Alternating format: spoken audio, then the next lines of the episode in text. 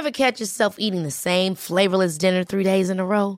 Dreaming of something better? Well, HelloFresh is your guilt-free dream come true, baby. It's me, Kiki Palmer. Let's wake up those taste buds with hot, juicy pecan-crusted chicken or garlic butter shrimp scampi. Mm. Hello Fresh. Stop dreaming of all the delicious possibilities and dig in at HelloFresh.com. Let's get this dinner party started.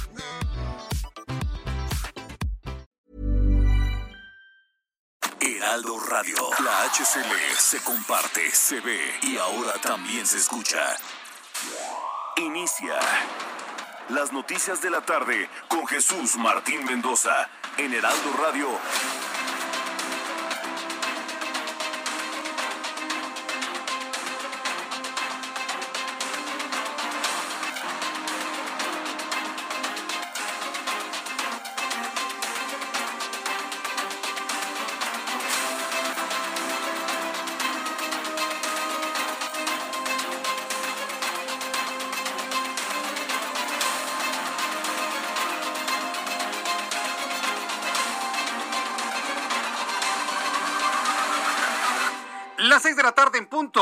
centro de la República Mexicana. Bienvenidos, muy buenas tardes. Iniciamos el Heraldo Radio con toda la información más importante que en estos momentos sucede en México y en el mundo. Súbale el volumen a su radio, que en este momento le tengo información de lo que ocurre con la visita de Kamala Harris, vicepresidenta de los Estados Unidos. Kamala, ¿eh? Con M, no con B. Kamala Harris, vicepresidenta de los Estados Unidos, en este momento ofrece una conferencia de prensa desde las instalaciones del Hotel Sofitel en la capital de la República, que se ha convertido en la sede de la estancia y los encuentros de Kamala Harris, está haciendo unas reflexiones de lo hablado tanto con el presidente Yamatei de Guatemala y el presidente mexicano Andrés Manuel López Obrador. Esto comenta Kamala Harris. To elicit, to solicit support and contributions from our friends around the globe. To renew their focus on this region of the country, understanding the needs that exist here, but also the capacity. What has become clear Kamala Harris en, en esta locución ha estado dando las argumentaciones de lo fundamental que ha sido el encuentro tanto con el presidente guatemalteco como con el presidente mexicano para tratar de encontrar el fundamento y las razones del por qué se da la migración desde los países pobres de Latinoamérica hacia los Estados Unidos. Dice, dijo Kamala Harris hace unos cuantos eh, minutos que es importantísimo encontrar cuáles son las causas de la migración, porque dice, el hombre y mujer migrantes de América Latina en realidad no quieren migrar, no se quieren ir, quieren permanecer en su tierra y cuando migran, su principal pensamiento es el regresar. Hablaba hace unos instantes de los apoyos, de los patrocinios necesarios para poder fomentar proyectos productivos y de esta manera poder incentivar la permanencia de las personas dentro de su entorno, dentro de su tierra, dentro de su casa. Ha calificado Kamala Harris, vicepresidenta de los Estados Unidos, este viaje a Guatemala y a México como verdaderamente exitoso. Vamos a escuchar un poco más de lo que está comentando en esta conferencia de prensa previo a su salida rumbo al Aeropuerto Internacional de la Ciudad de México para tomar el Air Force 2 y regresar a Washington. It is success in terms of a pathway that is about progress. We have been successful in making progress. So, as it relates to Guatemala, out of that trip, we came out of that trip with agreements to establish an anti corruption task force. This was probably one of the dominant themes of my conversations. Esos son los, eh, los, equipos que evidentemente van a encabezar estas conversaciones porque, bueno, finalmente se trata de tener éxito finalmente en estos objetivos, ha comentado la vicepresidenta de los Estados Unidos, Kamala Harris. En unos instantes le voy a tener un resumen de lo más importante que ha comentado en la sede de la visita de la vicepresidenta de los Estados Unidos en la Ciudad de México, que es, eso, es este hotel en Paseo de la Reforma, Sofitel, que por cierto, toda la zona aledaña a este hotel es un verdadero búnker. Hay un gran eh, aparato de seguridad del Servicio Secreto de los Estados Unidos y como le comento, esta conferencia se da minutos antes de que emprenda su retorno a Washington, bueno, vaya hacia el Aeropuerto Internacional de la Ciudad de México y regrese a su país. Le voy a tener todos los detalles y es que es la noticia principal el día de hoy. El gobierno de los Estados Unidos a través de la vicepresidenta Kamala Harris se ha comprometido en que los próximos tres años va a invertir en México 130 millones de dólares en asistencia técnica Hay que decirlo con toda claridad, 130 millones de dólares no es mucho dinero, ¿eh? para lo que se requiere en cuanto a infraestructura e incentivos para mantener la migración a raya pero habló de 130 millones de dólares en tres años en asistencia técnica y cooperación para la implementación de la reforma laboral en México. Estos recursos son adicionales a 180 millones de dólares que el Congreso estadounidense aprobó para la reforma laboral del país como parte de la entrada en vigor del Tratado Comercial entre Canadá, Estados Unidos y México. También le informo que la Secretaría de la Función Pública anunció que el exsecretario de Hacienda, Luis Videgaray, fue inhabilitado para ocupar cualquier cargo público durante un periodo de 10 años, una década. Se va a la banca Luis Videgaray y ¿sabe qué es lo que más risa me da de todo esto? Que debe estar Luis Videgaray tan preocupado, preocupadísimo. Está muerto de la risa el señor, inclusive le está diciendo a la función pública a través de una carta de contestación que le demuestren en dónde están las inconsistencias de su patrimonio. A ver, ¿por qué no persiguen a Luis Videgaray como persiguen al gobernador del, estado de Tamaulipas? Que conste que es pregunta, ¿eh? Que conste que es pregunta. Porque a él nada más lo inhabilitan y al otro lo persiguen políticamente. Para que vea usted las diferencias en el trato. Bueno, pues lo han inhabilitado por 10 años debido a una falta de veracidad en sus declaraciones patrimoniales de los tres años consecutivos, lo cual fue rechazado por el exsecretario, quien anunció que va a impugnar dicha sanción Ahí en el último párrafo de su carta habla de la importancia de eliminar, de eliminar todo lo que tiene que ver con el eh, con la corrupción en el programa que ha establecido anticorrupción el presidente Andrés Manuel López Obrador. Yo no le creí nada en esa última parte, pero bueno, es lo que incluye dentro de su carta que dio a conocer así como respuesta la inhabilitación. También le informo que el presidente de la Suprema Corte de Justicia de la Nación, Arturo Saldívar, anunció que presentará, que, hará una consulta, que va a plantear una consulta extraordinaria ante el Pleno de, la Suprema Corte de Justicia de la Nación, es decir, a los ministros de la Suprema Corte, para definir cuál es el procedimiento que se debe seguir ante tan polémico artículo transitorio, el número 13, que extiende el mandato del presidente de la Suprema Corte de Justicia de la Nación por dos años. Arturo Saldívar aseguró que él no podía pronunciarse hasta que terminara el proceso legislativo, el cual finalmente ya concluyó con la publicación de las reformas al Poder Judicial. Eh, la, publicación en el diario oficial de estas reformas al Poder Judicial y lo que se va a analizar es el transitorio. No está en vilo, no está en entredicho la reforma al Poder Judicial. Esa pasa, inclusive esa ha sido aplaudida por varios actores políticos. Aquí de lo que se trata es saber qué hacemos con el artículo transitorio que extiende el mandato del presidente de la Suprema Corte de Justicia de la Nación por dos años más. Arturo Saldívar se dijo ser un mexicano comprometido con la defensa de la Constitución. Y bueno, pues si efectivamente eso es, pues habrá que ver cómo actúa en consecuencia.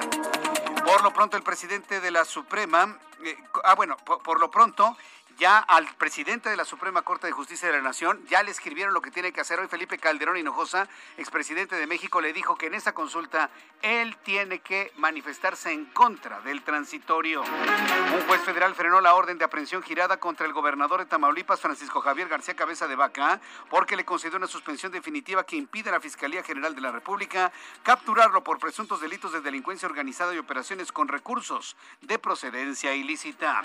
En noticias de la capital, Claudia Sheinbaum, jefa de gobierno de la ciudad, calificó de grave la división entre los capitalinos a consecuencia de la distribución geográfica de las alcaldías tras la elección del domingo pasado y recordó que la capital se ha caracterizado por ser una ciudad que defiende los derechos y la igualdad, por lo que llamó a evitar cualquier acto de clasismo o discriminación entre la población. A ver, jefa de gobierno, el primero, el primero que ha partido a la sociedad mexicana, el primero que ha sembrado el clasismo en este país se llama Andrés Manuel López Obrador, jefa de gobierno. Se lo tengo que decir y usted lo sabe. Usted lo sabe, el primero en sembrar la semilla del odio, de la discordia, de la división, del enfrentamiento, de la confrontación entre dos sectores de la sociedad, entre los que tienen y entre los que no tienen, se llama Andrés Manuel López Obrador y lo tenemos contratado como presidente de este país. No son los medios, no es la sociedad, no es la política. Ha sido López Obrador el que nos ha dividido desde que era jefe de gobierno y que se escuche fuerte y claro. Es una verdad innegable.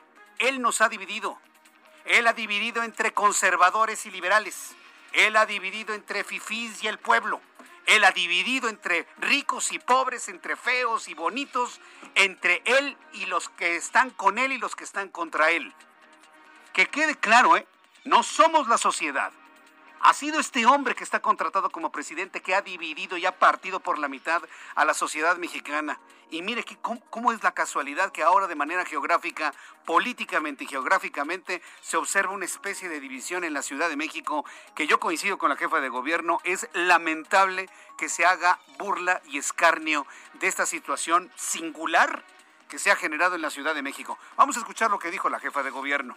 Me parece muy grave que se promueva este esquema de división en la ciudad. Siempre lo he dicho, esta ciudad es solidaria. Lo que buscamos justamente es disminuir esas desigualdades y no fomentarlas, y no fomentar ni el clasismo ni la discriminación. Eso no es de esta ciudad. Esta ciudad tiene que darse la mano como siempre se le ha dado y esta ciudad tiene que disminuir desigualdades y acercar a las personas. Entonces, no estoy de acuerdo con este esquema que se está planteando y creo que además no hay que promoverlo, no hay que promoverlo porque no puede haber esta división clasista, discriminatoria, sino todo lo contrario. Pues sí, jefa de gobierno, estoy totalmente de acuerdo con usted. El primero que le debería decir eso es al señor que se para todas las mañanas en el salón tesorería a despotricar contra los conservadores. A ver, vamos hablando claro.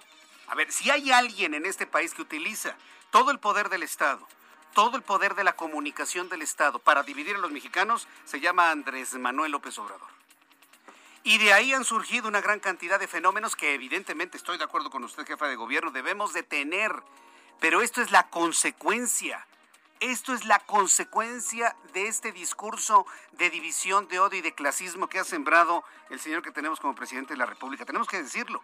Esto es la consecuencia, pero estamos muy a tiempo de detenerlo. Estoy completamente, estamos muchos de acuerdo con usted. No hay que promover esas imágenes de la Ciudad de México dividida por la mitad como si se tratara de la Alemania de la posguerra. O sea, no es la Alemania de la posguerra. O sea, déjense de tonterías, por favor como juego, como broma y como meme, pues tal vez una hora, dos horas estuvo, estuvo chistoso. Pero ya llevarlo al ámbito de la realidad me parece que sí es sumamente grave. Coincido y apoyo lo que dice la jefa de gobierno, pero partamos de un análisis y de un diagnóstico claro. Hay una persona que empezó con ese tipo de divisiones y lo que estamos viendo en este momento es la consecuencia de ese fenómeno. También le informo en este resumen de noticias que un hombre le dio una cachetada al presidente de Francia, Emmanuel Macron, sí, increíble. Ha provocado risa, ha provocado indignación, ha provocado enojo y también ha provocado preocupación de las seguridades, no nada más de Emmanuel Macron, sino de los presidentes en el mundo que tienen esta idea de poderse acercar a sus ciudadanos para saludarlos y que le sueltan una bofetada. Un hombre le dio una cachetada al presidente de Francia, Emmanuel Macron, durante su visita a la localidad de Tal Hermitage. Esta agresión fue condenada por la clase política del país que se acerca a la elección presidencial el año que entra, el año 2022. También le informo que según un video del incidente, Emmanuel Macron se acerca a un grupo de personas apostadas detrás de unas vallas, conversa con un hombre que toma su antebrazo y parece abofetearlo, y poco antes del hecho se escucha el grito de guerra monarquista. Guerra monarquista, abajo la macronía le han gritado a Emmanuel Macron que mire, ha terminado sus días de esta boda de miel o luna de miel que tenía con los franceses y ahora pues le gritan prácticamente de todo en todo Francia. Y de acuerdo con el diario estadounidense The New York Times, Emma Coronela Ispuru, esposa del señor Joaquín Guzmán Loera, se declarará culpable esta semana de ayudar a dirigir el imperio de las drogas el próximo jueves cuando comparezca en el Tribunal Federal de Distrito de Washington. También informa en este resumen de noticias que la Comisión Ambiental de la Megalópolis informó que tras detectarse 157 puntos de ozono en la alcaldía Coyoacán, se declaró contingencia ambiental en el Valle de México por lo que mañana miércoles no pueden circular los autos con holograma de verificación 2, así como los que cuentan con holograma 1 y terminación de placas en 1, 3, 5 y 7, así como 9, así como aquellas cuyas placas están compuestas únicamente por letras. Entonces, pues tómelo en cuenta porque hay contingencia ambiental en la Ciudad de México. A nuestros compañeros corresponsales en la República Mexicana que nos tienen información de lo ocurrido en las últimas horas. Karina García desde el estado de Oaxaca nos informa. Adelante, Karina, gusto en saludarte. Gracias, Jesús Martín. Auditorio, informarles que la dirigencia del Partido Revolucionario Institucional impugnó resultados electorales en cuatro diputaciones locales y dos federales en Oaxaca, bajo el argumento de que los votos nulos superan el número de sufragios emitidos el domingo 6 de junio. Eviel Pérez Magaña, presidente del Comité Directivo Estatal del PRI, informó que solicitarán el recuento de votos en cada una de las casillas. Comentarles que estos resultados impugnados son los en, los distritos electorales locales de Tlajiaco, San Pedro y San Pablo Ayutlas, la Colula de Matamoros y Miahuatlán de Porfirio Díaz, mientras que los federales son San Pedro Mixtepec y el Teotitlán de Flores Magón. El órgano electoral confirmó esta situación y iniciarán con el conteo de votos por votos, ya que la diferencia es de 1% aproximadamente en cada uno de estos distritos. Jesús Martín, es la información. Muchas gracias por esta información desde Oaxaca, Karina García. Buenas tardes. Hasta luego, que te vaya muy bien. Carlos Navarrete es nuestro corresponsal en el estado de Guerrero. La alianza PRI-PRD en Guerrero no reconoce los resultados del PREP. Y bueno, pues la alianza allá en Guerrero va a pedir también el voto por voto, casilla por casilla. Adelante, Carlos Navarrete. Buenas tardes, buenas tardes al auditorio. Comentarles que las dirigencias estatales del PRI y el PRD en Guerrero no reconocieron los resultados del programa de resultados electorales preliminares que dan la ventaja a la candidata de Morena, Evelyn Salgado Pineda. También adelantaron que solicitarán la apertura de paquetes electorales para un recuento de votos y acusaron tanto al Instituto Electoral y de Participación Ciudadana de Guerrero, responsable del PREP, y también al Instituto Nacional Electoral de haber manipulado la elección para afectar a su candidato Mario Moreno Arcos. En conferencia de prensa, el presidente del PRI, Héctor Apresa, y el del PRD, Alberto Catalán Bastida, respaldaron el pronunciamiento que hizo ayer Mario Moreno en el sentido de que no existen elementos hasta este momento que coloque a alguno de los contendientes como ganador o ganadora. En su intervención, Alberto Catalán, líder del PRD, denunció que la madrugada del lunes el PREP se congeló y dejó de actualizarse. Además, indicó que esta falla en el sistema pone en duda el trabajo del órgano electoral, al que acusó de irresponsable por informar los resultados a pesar de las, a pesar de las inconsistencias que se registraron en su operación. Eh, por su parte, el líder del PRI explicó que los votos en los municipios como Chilapa, Acatepec, Tecpan de Galeán y Cutzamala, donde la tendencia era favorable para el PRI, no aparecían en los registros del PREP. Aunado a ello, recordó que el IFC cerró el PREP y dio a conocer la tendencia de los votos a pesar de estas fallas en el sistema y a pesar también de que el cierre se hizo cuando el avance en la captura de las actas era de apenas el 37%. Por esta razón, ambos partidos esperarán a que mañana se realice el cómputo distrital y el próximo 13 de junio el cómputo estatal para exigir la, la reapertura de todos los paquetes electorales eh, y estimaron que por lo menos en el 50% será necesario esta actividad, pues cuentan con elementos de inconsistencias, por lo de tanto reitero, van a buscar justamente que los tribunales les dé la razón y se puedan recontar los votos en el 50% de las casillas. Mi reporte. Buenas tardes. Gracias, muy buenas tardes. Gracias por esta información. Bueno, entonces, contrario a lo que hubiésemos pensado, que un Mario Moreno Arcos de la Alianza PRI-PRD allá en el estado de Guerrero se quedaría con los brazos cruzados, pues no. Van a luchar y van a recontar hasta el último voto en el estado de Guerrero con el objetivo de determinar qué fue lo que ocurrió. Y sí, algunas encuestas le daban una importante ventaja a Mario Moreno hacia el final ante el derrumbe en las preferencias de los Salgado y de repente mire cómo quedaron las cosas. Vamos a ver finalmente con el tiempo qué es lo que ocurre con, con esta con este anuncio, digamos, el primer anuncio claro, contundente, directo de ir a un proceso de judicialización de una elección y esta es la del estado de Guerrero. Vamos con nuestros compañeros reporteros urbanos, periodistas especializados en información de ciudad. Alan Rodríguez, ¿en dónde te ubicamos, Alan? Martín, amigos, muy buenas tardes. Tenemos el reporte de vialidad para todos nuestros amigos que se desplazan sobre la avenida Revolución con dirección hacia la zona sur de la Ciudad de México. A partir de Barranca del Muerto y hasta la zona de San Ángel comienzan a registrarse asentamientos. Esto por el cambio de luces del semáforo. En el sentido contrario, a partir del eje 10 sur y hasta la zona de Río Miscuac, el avance es mucho mejor. Por otra parte, la avenida de los insurgentes desde el eje 7 sur, avenida Extremadura, hasta el cruce con periférico, el avance es constante. Tome en cuenta que en el sentido contrario, desde la zona de rectoría hasta viaducto, hay ligera carga carga que no deja de avanzar. Por lo pronto, Jesús Martín, es el reporte que tenemos. Muchas gracias por esta información, Alan Rodríguez. Continuamos al pendiente, buena tarde. Continuamos al pendiente. Vamos con Daniel Magaña en otra, en otra parte del Valle de México. Adelante, Daniel. ¿Qué tal, Jesús Martín? Muy buenas tardes. Nos ubicamos en el cruce que forma la avenida Paseo de la Reforma y Bucareli. Empieza a nublarse en la zona centro de la ciudad, pero bueno, pues tenemos circulación aceptable. Se han retirado algunos bloqueos que se presentaron cerca de la Embajada Americana para quien se traslada sobre reforma en dirección hacia la zona del auditorio. También las personas que ingresan hacia la zona del eje central a través de la avenida Juárez de carga vehicular, esto para poder incorporarse hacia el eje central Lázaro Cárdenas, esta última vialidad también con carga, sobre todo en dirección hacia la zona de Tlatelolco. El reporte, muy buena tarde.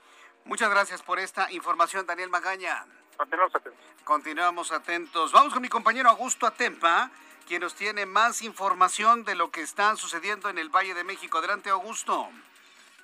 Martín, excelente tarde. Te platico del tráfico sobre la avenida Viaducto Miguel Alemán. Para todos aquellos que van hacia la zona oriente, encontrarán carga vehicular desde antes del cruce con la avenida de los insurgentes hasta la zona de Calzada Tlalpan, esto es los carriles centrales, hay que tenerlo en cuenta para quienes buscan dirigirse hacia el aeropuerto, hay que salir un poco más temprano de casa para poder llegar a tiempo a su destino. En el sentido contrario a la circulación, el avance comienza a complicarse desde Isabela Católica hasta el cruce con la avenida de los insurgentes, para todos aquellos que van hacia la zona de periférico, hacia la zona de observatorio, encontrarán esta carga vehicular que no deja de avanzar.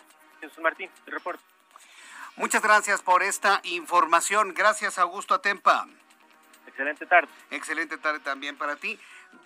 En este momento todavía Kamala Harris da a conocer, está precisamente hablando, está hablando sobre eh, los procesos de igualdad en este mensaje, en esta conferencia de prensa que está dando luego de concluir sus actividades en nuestro país. Esto es parte de lo que está diciendo. Online banking, it's called fintech, right? Financial in technology. Um, I will also say that in my experience, having done this work for many years, there's a direct connection between that and what we see in terms of violence against women. So it is a Han estado hablando sobre el tema de la igualdad y bueno, pues Kamala Harris ha estado hablando sobre el trabajo que ha hecho durante muchos años para terminar con, con la violencia contra las mujeres. Y bueno, pues eh, esto creo que le, ha sido uno de los temas que ha comentado desde hace mucho tiempo, desde antes de haber sido elegida por parte de Joe Biden como la aspirante a la vicepresidencia de los Estados Unidos.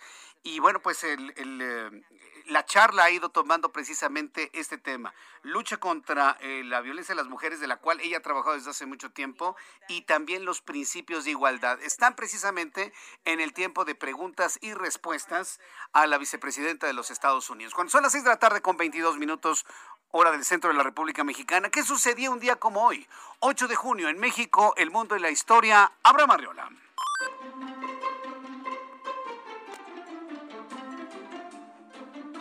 Amigos, esto es un día como hoy en la historia 8 de junio. 1912, en Hollywood, se crea la empresa Universal Pictures. En 1949 se publica la novela 1984 de George Orwell. 1949 se publica la novela 1984 de George Orwell. 1968 en Estados Unidos James Earl Ray es arrestado por el asesinato de Martin Luther King. 1992. Se celebra el primer Día Mundial de los Océanos, coincidiendo con la Cumbre de la Tierra celebrada en Río de Janeiro. Además, en Venezuela es el Día del Chocolate Nacional. Amigos, esto fue un día como hoy en la historia. Gracias. Muchas gracias, Abraham Arreola. Muchas gracias por las efemérides del día de hoy. Y bueno, pues este quiero agradecer a todas las personas que nos están escribiendo en estos momentos a través de nuestras redes sociales. Está usted escuchando el Heraldo Radio. Yo soy Jesús Martín Mendoza. Y bueno, después de los mensajes, vamos a hacer una revisión muy pormenorizada de todo lo que ha ocurrido con este encuentro de la vicepresidenta, la vicepresidenta Harris. ¿Sí?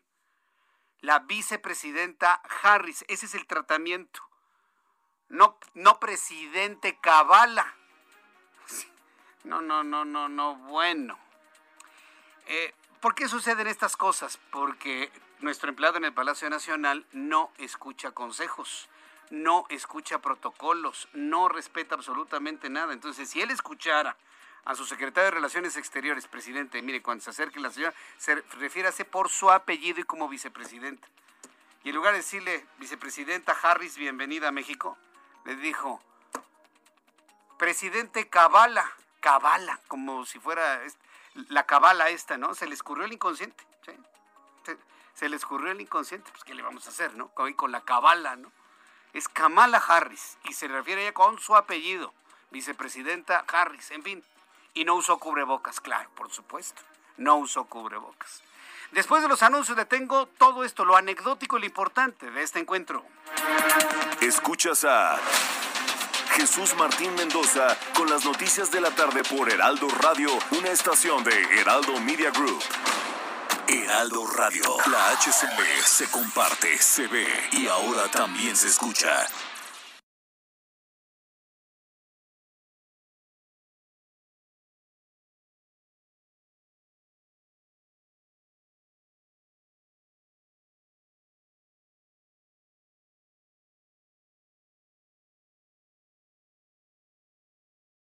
Heraldo Radio 98.5 FM, una estación de Heraldo Media Group, transmitiendo desde Avenida Insurgente Sur 1271, Torre Carrachi, con 100.000 watts de potencia radiada. Escucha las noticias de la tarde con Jesús Martín Mendoza. Regresamos.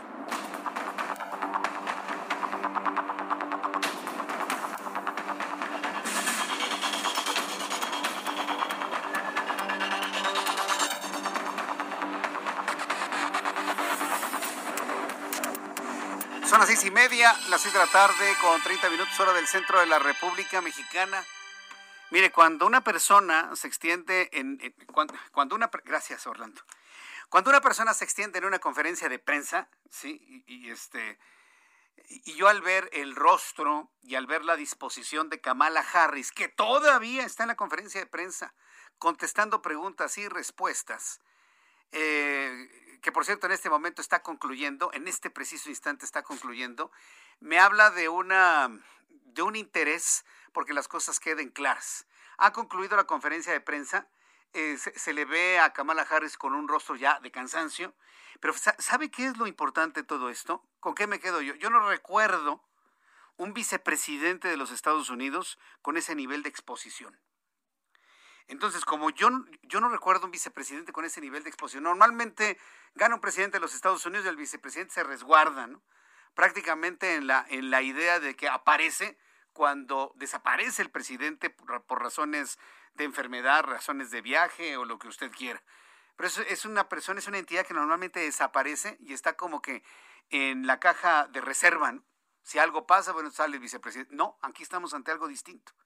Joe Biden le ha encargado a Kamala Harris encabezar todos los trabajos que tienen que ver con detener, y yo lo veo de esta manera, lo que ellos mismos provocaron. La idea de que Estados Unidos iba a abrir de puerta en puerta y ahora ya no saben cómo detener tantos migrantes que se quedaron con la idea de que, de que Joe Biden era una especie así como de, de, izquierda mexicana, ¿no? O, o, de izquierda venezolana, o de izquierda cubana, o de izquierda rusa, ¿no? De que se iban a abrir completamente a todos. Y ni ellos se abren de esa manera. Se quedó esa idea de que iban a abrir las fronteras. Ahora Kamala Harris busca detener este fenómeno migratorio. ¿Cómo? A través de proyectos de inversión. Ha sido una visita exitosísima, ¿eh? muy fructífera, inclusive con el presidente de la República. ¿eh? inclusive con el presidente de la República, en donde se firma un memorándum, en donde se firma un memorándum, en donde pues México se compromete a coadyuvar en las acciones para detener la migración pero no desde un punto de vista policíaco, sino desde un punto de vista productivo. Habrá que ver si esto verdaderamente funciona hacia el futuro. ¿Qué le está dando a Kamala Harris esta experiencia? ¿Qué le está dando Joe Biden a Kamala Harris con, con, esta, con estas negociaciones, con estos cabildeos, con estos acercamientos, con estos viajes, con esta exposición mediática? Pues claro, yo también pienso exactamente igual que usted. La preparación para ser la siguiente candidata a la presidencia de los Estados Unidos y enfrentar a un seguramente Donald Trump que va a buscar por la vía del Partido Republicano o por la vía de otro partido la presidencia de los Estados Unidos. Kamala Harris, mire, hoy es que 8 de junio. Se lo digo así, va a ser la próxima candidata a la presidencia de los Estados Unidos por el Partido Demócrata. Y esto no es otra cosa más que un proceso de preparación. Y si le sale bien controlar la migración, no como un asunto policíaco, sino como un asunto productivo, mm, yo estoy prácticamente seguro que nada más con este trabajo, este proyecto que le puede llevar los cuatro años de vicepresidenta o tres años, con eso ya prácticamente habría firmado la posibilidad del apoyo de su partido político. Y de resultar ganadora, se convertiría en la primera mujer presidenta, presidenta en la tolerancia de la Academia Española de la Lengua, la primera mujer presidente en los Estados Unidos. Y mujer de color, con origen afroamericano y de, de, otras regiones del mundo. Entonces, esto sería significativo, pero vamos a ir viendo, ¿no? Tiempo al tiempo. Tiempo al tiempo, simplemente esta reflexión va en el sentido de ver a una mujer que pudo de alguna manera generar una expectativa muy positiva, muy por encima de lo que se esperaba en su visita a nuestro país. Bueno, cuando son las 6 de la tarde con 34 minutos y revisando la información que tenemos precisamente el día de hoy. Vamos con los temas que nos ocupan. Le digo, finalmente Kamala Harris ha ocupado un, un, espacio muy importante en la agenda informativa del día de hoy. Hay, hay declaraciones por parte del... Eh, a ver, aquí lo tenemos. El presidente Andrés Manuel López Obrador y Kamala Harris, vicepresidente de Estados Unidos, acordaron establecer un grupo operativo especializado en combatir el tráfico y la trata de personas a través de la cual van a compartir información, van a compartir inteligencia con el fin de identificar, interrumpir y desmantelar las redes del contrabando en México. Hay un asunto, ahora que platicaba con, con Lila Abed en el análisis que hicimos en el Heraldo Televisión, que queda en el aire. Es decir, ¿qué le va a pedir? ¿Qué le va a solicitar? ¿O, o qué implica este memorándum? ¿Implica la intervención de agentes de inteligencia en México? ¿Implica la intervención en nuestro propio territorio de agentes que hagan estas investigaciones? La intervención será recíproca, es decir, inteligencia de Estados Unidos en territorio nacional e inteligencia mexicana en territorio de los Estados Unidos? Hasta este momento no lo sabemos. ¿eh? Son de las preguntas que no tienen respuesta hasta este momento. ¿Qué implica? ¿Qué, ¿Qué han puesto en la mesa? ¿Qué ha cedido México? ¿Y qué ha cedido Estados Unidos? Sí, porque para poder llegar a estos acuerdos ambas partes tienen que ceder. En el encuentro que sostuvieron ambas delegaciones en Palacio Nacional en lo que fue la primera visita oficial de la vicepresidenta estadounidense, pactaron llevar a cabo una reunión de alto nivel sobre cooperación en materia de seguridad en una fecha aún por definir, en materia de seguridad. Estamos hablando de la Secretaría de Seguridad Ciudadana Federal, estamos hablando de quién ostenta en este momento la seguridad federal. Pues el ejército, a través de la Guardia Nacional. Yo, no sé si van a venir representantes del ejército estadounidense a platicar con su contraparte del ejército mexicano, o estaremos hablando de secretarios de seguridad y que esto quede nada más a nivel de secretarías de Estado. Mire, todavía está por definirse esa fecha, pero evidentemente este ha sido el primer paso de Kamala Harris dentro del territorio mexicano, que ni duda quepa. Durante la conferencia de hace un momento, la vicepresidenta de Estados Unidos aseguró que visitará próximamente la frontera con México, pero que atenderá primero los orígenes de la migración, principalmente con la población del Triángulo Norte. Sobre su llamado a evitar la migración hacia el norte, Kamala Harris añadió que su mensaje no lo tomó a la ligera y que buscará dar el enfoque para atender las causas, las causas que dan origen al problema de la migración. La vicepresidenta estadounidense aseguró que durante la reunión en México reiteró que trabajarán los miembros del gabinete de la Casa Blanca con el sector económico mexicano para impulsar el desarrollo económico. Hay que recordar que la economía mexicana se derrumbó casi el 9% y este año 2021 crecerá apenas y si bien nos va, poquito arriba del 3%. Mire, ese del 6%, olvídese, eso no es cierto. crecerá apenas 3.5%, pero como rebote, como rebote en la profundidad del pozo. Eso es lo que va a crecer. Eh, añadió que también habló con el presidente López Obrador sobre los acuerdos de seguridad para el combate del narcotráfico y anunció un apoyo de 130 millones de dólares para impulsar la reforma laboral del país. 130 millones de pesos que se suman a los 180 millones ya acordados eh, cuando se dio la firma del, del UMSCA, del acuerdo comercial entre Canadá, Estados Unidos y México. Por lo pronto, esta mañana y en el Palacio Nacional, una vez que el presidente de este país le dio la bienvenida a la vicepresidenta estadounidense, a la vicepresidenta Harris, a la vicepresidenta Harris. Sí, ¿no? igualados, ¿no? ¿Qué hubo, Kamala? Eso que hizo López Obrador hoy, presidenta Cabala, es lo mismo que hizo Vicente Vox cuando llegó el rey de España y le dijo, ¿qué hubo, rey? Lo mismito. Y hago la comparación, sí, para que se enoje López Obrador y de esta manera mejor le pregunta a Marcelo Ebrard qué hacer. No pasa nada, presidente, si se pregunta, oye, ¿cómo debo decir qué tengo que hacer? Todos los presidentes del mundo lo hacen. Todos los mundos del de, todos los presidentes del mundo lo hacen, todos los empresarios lo hacen. Mire, como a nuestro presidente de México le encanta ver películas, le encanta ver películas, le, gusta mucho ver películas. Y de ahí es donde saca todas sus ideas y sus dichos de, las mañaneras, ¿no? Ve mucho las películas de Cantinflas, por ejemplo. Podemos ver una gran cantidad de frases de Cantinflas en sus discursos. Entonces, como le gusta eh, mucho las, las, películas, le voy a recomendar que vea una película que se llama eh, El Diablo Viste a la Moda, ¿no? El Diablo Viste Prada, sí que ese es el, el nombre original. Que la vea, que la vea para lo que vea lo que significa la importancia de tener un asistente que le esté diciendo al oído lo que tiene que hacer y decir. Véala, presidente, ya que a usted le gustan mucho las películas y que ahí saca ideas. Ah, yo, es, un consejo de buena lid, ¿eh? para que vea lo importante que es tener un asesor a un lado que le esté diciendo qué hacer, qué decir, quién es, cómo saludar, qué hacer y demás. Y no tiene nada de malo, ¿eh? Nada de malo, al contrario, me parece que es una de las actitudes más inteligentes de un líder. Tener a alguien que le esté diciendo cómo hacer las cosas de manera correcta. Precisamente estábamos viendo al secretario de Relaciones Exteriores, Marcelo Ebrard, utilizando su cubrebocas junto con su contraparte estadounidense, y anunció que tras la reunión entre la vicepresidenta de Estados Unidos, Kamala Harris, y el presidente de México, ambos países firmaron un memorándum. Ahí lo vimos en el momento en que en un escritorio Marcelo Ebrard hacía lo, lo propio en cuanto a la firma del documento, que por cierto, todos estos acuerdos, todos estos documentos se van a desarrollar en el ámbito de la Secretaría de Relaciones Exteriores. Ambos países firmaron un memorando de entendimiento para la cooperación internacional sobre migración en la que se intercambiarán experiencias y propuestas sobre la materia. El memorando fue firmado por el propio Marcelo Ebrard y el encargado de negocios de la Embajada estadounidense en México, John S. Creamer, en el que el presidente de ese país y la vicepresidenta Harris fueron testigos del acto. Esto fue lo que dijo Marcelo Ebrard.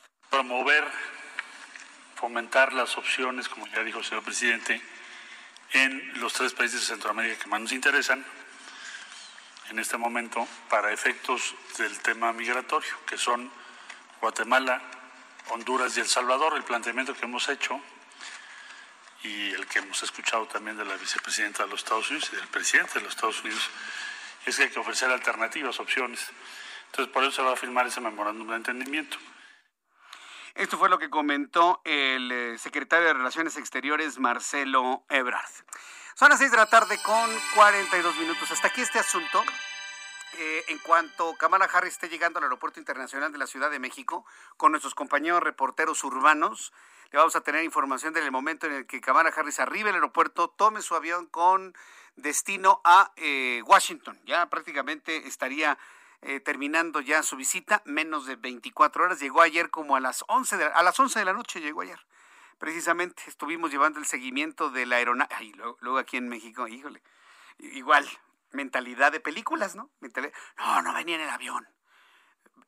venía venía en, en, un, en un casa que venía atrás del, del avión, del Air Force 2 Ay, pues, déjense de, ver tantas películas, hombre. Si venía ahí Kamala Harris, hombre, aterrizó y salió y bajó las escaleras. No, Jesús Martín.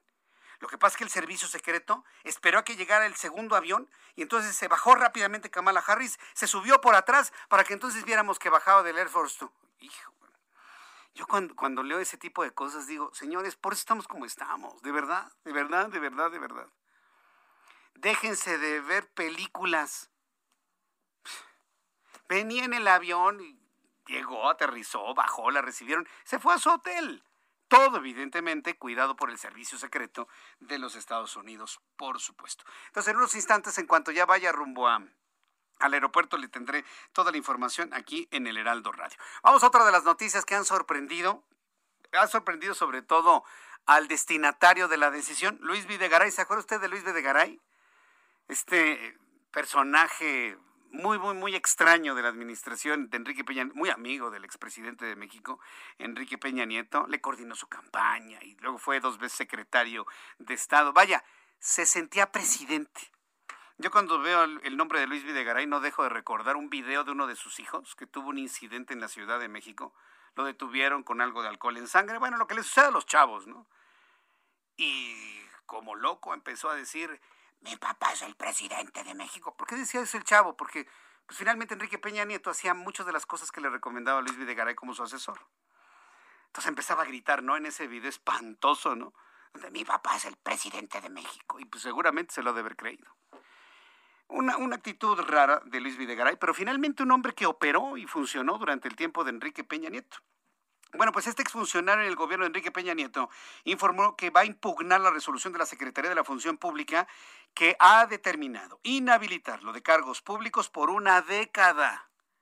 Esto luego de encontrar omisiones en sus declaraciones patrimoniales en un comunicado compartido en sus redes sociales Luis Videgaray dijo que es deber de todos los mexicanos apoyar la lucha contra la corrupción que encabeza el presidente de este país. En mi caso lo haré impugnando la resolución por la vía institucional con pleno respeto a la Secretaría de la Función Pública y sin litigar el asunto en los medios de comunicación o en las redes sociales. Yo no lo voy a buscar a Luis Videgaray, así que ni se apunte, por lo menos aquí no, ¿eh?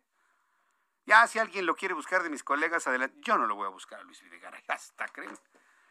Sí, no, no, no, no, no, no, digo, también yo creo que debemos ser congruentes, ¿no? Con lo que somos, pensamos, hacemos y decimos. Yo no lo voy a buscar. Así que, que ni, se, ni se apunte en un litigio de medios de comunicación en esta parte. Habrá mucho espacio donde le van a rogar, danos una entrevista. Y él, no, no litigaré en los medios de comunicación. Ah, por favor, ¿a quién le importa, no? El asunto es importante que hay que, evidentemente, y eso sí me parece importante de Luis Videgaray y de quien siempre se ha señalado, que se le tiene que respetar su presunción de inocencia. Ah, claro. Ahí sí, aunque no nos guste y aunque nos caiga gordo, hay que privilegiar su presunción de inocencia como un principio fundamental de las cosas. Porque lo que está haciendo la Secretaría de la Función Pública es inhabilitarlo y espérate tantito, y ni siquiera le has preguntado qué ha pasado, ni siquiera le has dado la oportunidad de resarcir alguna omisión, como sucede en todos los ámbitos.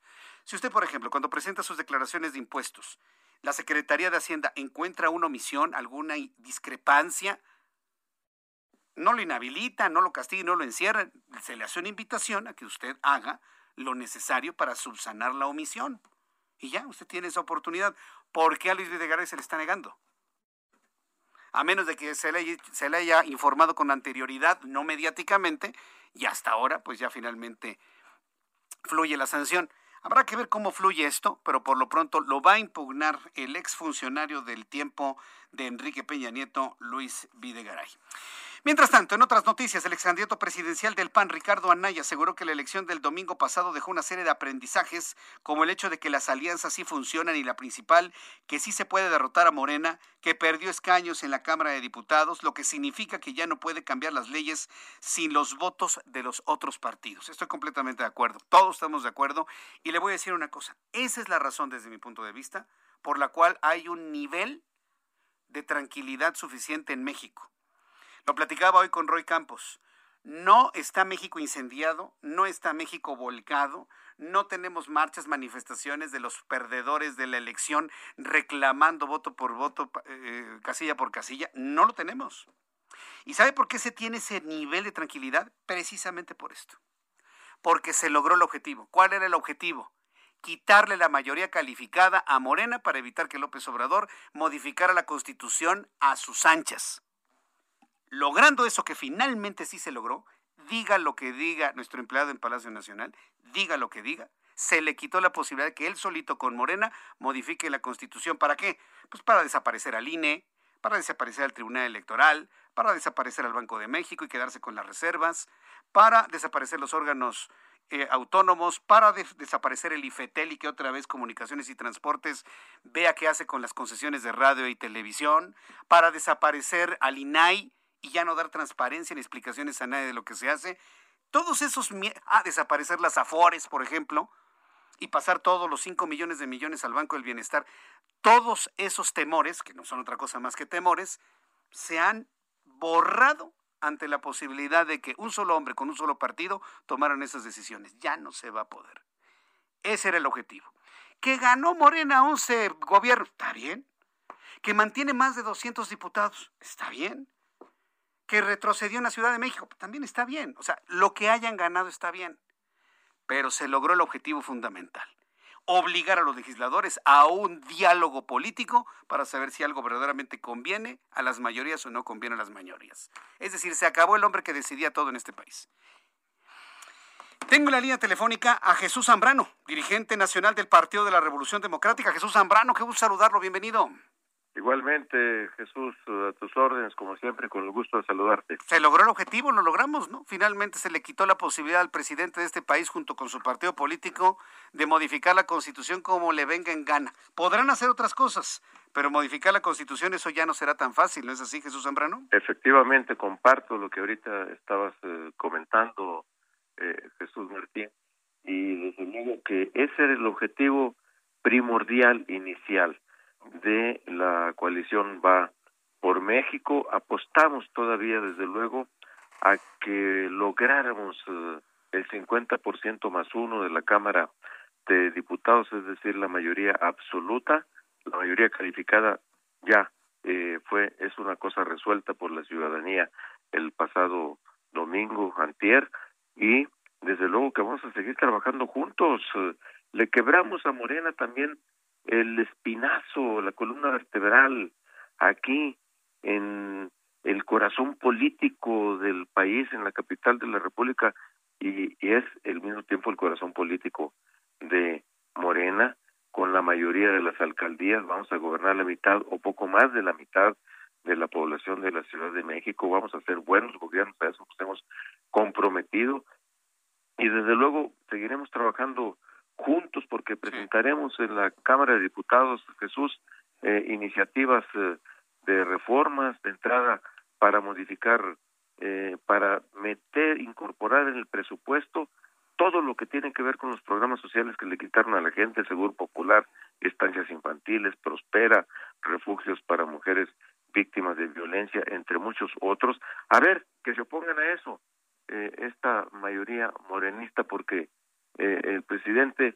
ha dicho, bueno, con esta mayoría que se logró, vamos a poder manejar el presupuesto a nuestro antojo. Ya veremos, ya veremos de qué cuero salen más correas a la hora en que se discuta, porque como bien tú lo decías, eh, obligados habrán de estar a tener un eh, eh, diálogo constructivo como nosotros queremos tenerlo, pero no vamos de ninguna manera a darle un solo voto de nuestras bancadas legislativas para que atropelle la Constitución, para que vaya contra los órganos constitucionales autónomos, contra la autonomía del Banco de México, contra las etcétera, todo esto que tú bien decías, allí estaremos firmes en eso y pues desde luego seguiremos trabajando, se viene el 2021, se viene, digo, se viene el 2022, se viene el 2023 y luego pues habrá que ir pensando en ir verdaderamente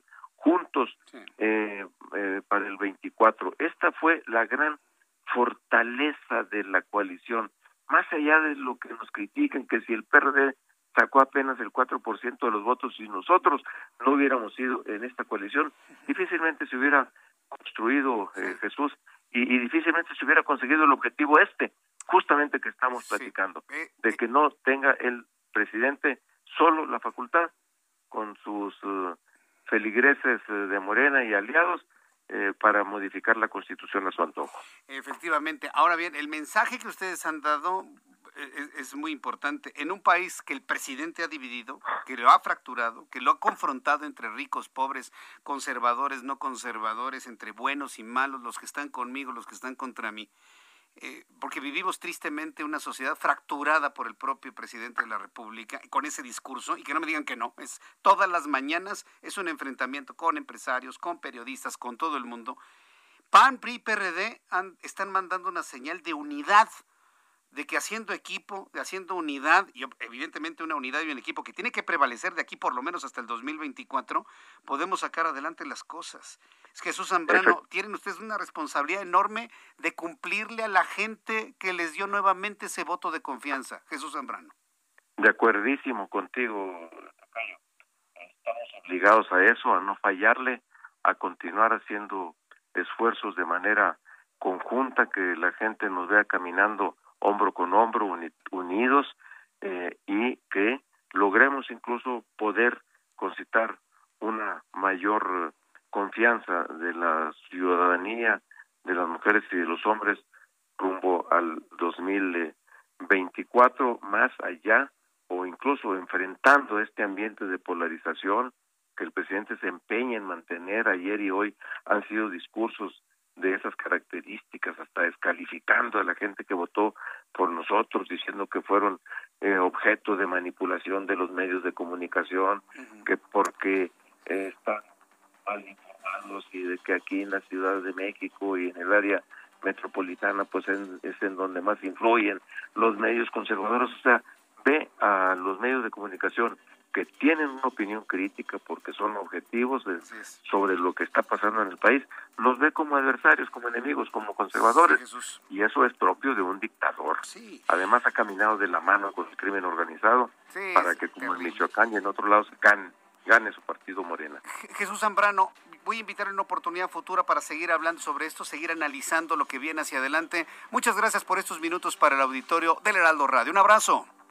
Un abrazo, Jesús, eh, y mucho gusto saludarte. Muchas Igualmente, Jesús Zambrano. Hasta la próxima. Voy a los mensajes, resumen, actualización, mucho más aquí en radio. Escuchas a Jesús Martín Mendoza con las noticias de la tarde por Heraldo Radio, una estación de Heraldo Media Group.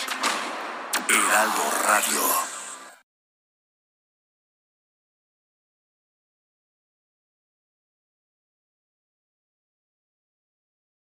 Heraldo Radio 98.5 FM, una estación de Heraldo Media Group, transmitiendo desde Avenida Insurgente Sur 1271, Torre Carrachi, con 100.000 watts de potencia radiada.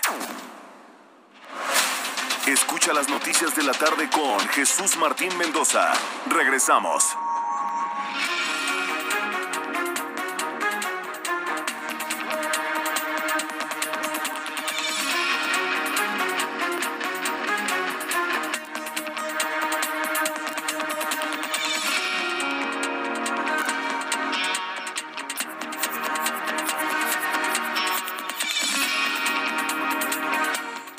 Punto, hora del centro de la República Mexicana. Le presento un resumen aquí en el Heraldo Radio con lo más importante, lo más destacado en las últimas horas. En entrevista con el Heraldo Radio hace unos instantes en estos micrófonos, Jesús Zambrano, presidente del Partido de la Revolución Democrática, compartió sus impresiones tras los resultados de la coalición Va por México en las elecciones del pasado domingo, lo que le permitió restarle fuerza, así lo dijo Jesús Zambrano, se le resta fuerza al Movimiento de Regeneración Nacional en la Cámara de Diputados y le quitó bastiones en las alcaldías de la Ciudad de México y advirtió que los legisladores de la coalición van a actuar con firmeza para evitar cualquier atropello presidencial a nuestra Constitución. Esto fue lo que dijo Jesús Zambrano. Le quebramos a Morena también el espinazo, la columna vertebral, aquí en el corazón político del país, en la capital de la República, y, y es al mismo tiempo el corazón político de Morena con la mayoría de las alcaldías, vamos a gobernar la mitad o poco más de la mitad de la población de la Ciudad de México, vamos a hacer buenos gobiernos, a eso nos hemos comprometido Kamala Harris, vicepresidenta de los Estados Unidos, afirmó durante su visita a México que ninguna persona quiere salir de su país como migrante, por lo que señaló que se deben atender de raíz desde el origen las causas de la migración para detener el flujo de personas de Centroamérica hacia Norteamérica. La vicepresidenta estadounidense indicó que se debe dar esperanza y atender las necesidades de las personas en riesgo de ser migrantes para evitar que salgan de sus países, razón por lo que dijo visitó antes de México a Guatemala. En este resumen de noticias, Noticias informo que la Secretaría de la Función Pública dio la bienvenida a la impugnación que Luis Videgaray anticipó anteponer en contra de su inhabilitación por 10 años, pero insistieron en que el exsecretario sí cumplió con sus declaraciones patrimoniales y la sanción es un procedimiento culminado apegado a la legalidad, pulcritud y no una mera acusación. Bueno, pues empezará un litigio de Luis Videgaray con la Secretaría de la Función Pública, a ver quién es finalmente quien tiene la razón. El gobernador de Michoacán, Silvano Aureoles Conejo, afirmó que los delincuentes no se portarán bien como lo plantea el presidente López Obrador. En un mensaje emitido con relación a la visita de la vicepresidenta Harris a nuestro país, el mandatario resaltó que Michoacán es un estado binacional que comparte la visión del gobierno de Joe Biden y de su iniciativa NSSM 11, que apoya programas organizacionales civiles, grupos defensores de derechos humanos y periodistas dedicados al combate a la corrupción. Es muy interesante lo que dice el gobernador de Michoacán. Michoacán es un estado binacional. Digo, para no decir que es el estado que más mexicanos arroja a la migración ilegal a los Estados Unidos. Creo que estamos diciendo lo mismo, nada más que una es la cruda realidad, como yo se lo dije, y la otra es la forma más eufemística que he escuchado en mi vida. Michoacán, estado binacional, es el estado que más arroja gente a una aventura que a veces los lleva a la muerte en la migración ilegal hacia los Estados Unidos. El consejero del INE, Ciro Murayama, advirtió que Canal 11 fue objeto del uso electoralmente anormal. Esto luego de la Comisión de Quejas y Denuncias que determinó que deberá ser el Tribunal Electoral del Poder Judicial de la Federación el que defina si procede sancionarlo por producir y difundir programas de propaganda política. Es una tristeza cómo se ha degradado, cómo se ha podrido el Canal 11. Y lo digo así con toda claridad. Canal 11 era un canal con cerebro era un canal bonito, era un canal cultural, era un canal interesante, era un canal con credibilidad. Hoy de eso no queda absolutamente nada. Es un Bill Pasquín, el Canal 11 con sus programas y sus conductores. Y así lo digo directamente, el Canal 11 es un Bill Pasquín el día de hoy. Inclusive lo van, lo van a sancionar por haber violentado la ley electoral. Es increíble lo que sucede con ese canal supuestamente del Instituto, supuestamente del Instituto Politécnico Nacional. La subsecretaria para Latinoamérica del Departamento de Estado de los Estados Unidos, Yoli Chong, calificó al presidente de Nicaragua, Daniel Ortega, de dictador y llamó al resto de los países del mundo a que lo traten como tal, luego de la detención del político opositor y aspirante a la presidencia nicaragüense, Félix Maradiaga. Son las noticias en resumen. Le invito para que siga con nosotros. Le saluda Jesús Martín Mendoza.